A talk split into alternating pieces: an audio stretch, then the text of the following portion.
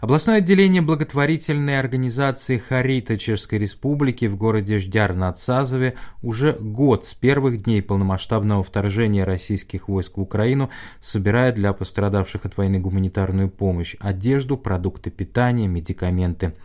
Все отправляется в Украину. Непосредственно в регионе сотрудники благотворительной организации помогают беженцам с поиском жилья и решением ежедневных насущных проблем. Здесь мы предоставляем людям всю необходимую консультационную помощь, подыскиваем работу и жилье, запись к врачам. Сейчас горячим вопросом является продление виз временной защиты. Здесь у нас приемная, а рядом расположено отделение материальной помощи, где мы раздаем одежду.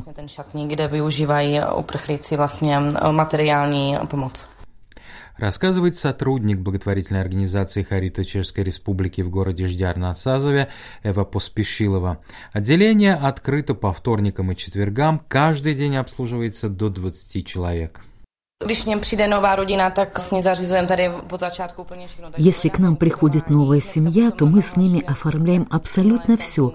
Ищем жилье, записываем к терапевту, у которого семья будет зарегистрирована. Детей записываем в детсады и школы, а также решаем прочие вопросы. Кто приехал раньше, переоформляет визы, а еще в последнее время мы помогаем с так называемым мобильным ключом, позволяющим зарегистрироваться в системе государственной помощи чтобы встать на учет и получать гуманитарное пособие. В отделении материальной помощи раздают не только одежду, но также другие необходимые вещи, вплоть до детских игрушек. Převážně, jak vidíte, šatstvo, ale máme tady i drobné vybavení domácností. Больше всего здесь одежды, но также есть различные мелкие кухонные принадлежности. Сейчас у нас собрано много детской одежды, женской и мужской. Спрос есть. Еще недавно у нас было 10 перин, а вот сейчас осталось только 5 из них. Все разобрали буквально за три часа. Спрос действительно большой. За три se to rozebralo. Ta poptávka pořád je. За год областное отделение Хариты Чешской Республики в городе Ждяр на Сазове приняло под свое крыло 1700 украинских беженцев. Většina z nich to byly ženy, děti. Э, Подавляющее большинство это женщины, дети, а также пожилые люди. Есть здесь и один папа с детьми. Он вдовец, поэтому и мог со своими чадами сюда приехать. Большая удача, что большинство из беженцев в нашем районе на сегодняшний день уже работают.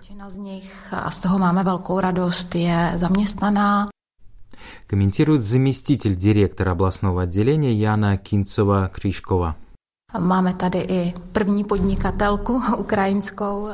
В нашем регионе есть и первая украинская предпринимательница. Недавно мы помогали ей оформить необходимое разрешение. Большинству из наших подопечных сопутствует удача, получается в какой-то степени интегрироваться в наше общество. Однако есть и такие случаи, когда люди нуждаются в более интенсивной и постоянной помощи с нашей стороны.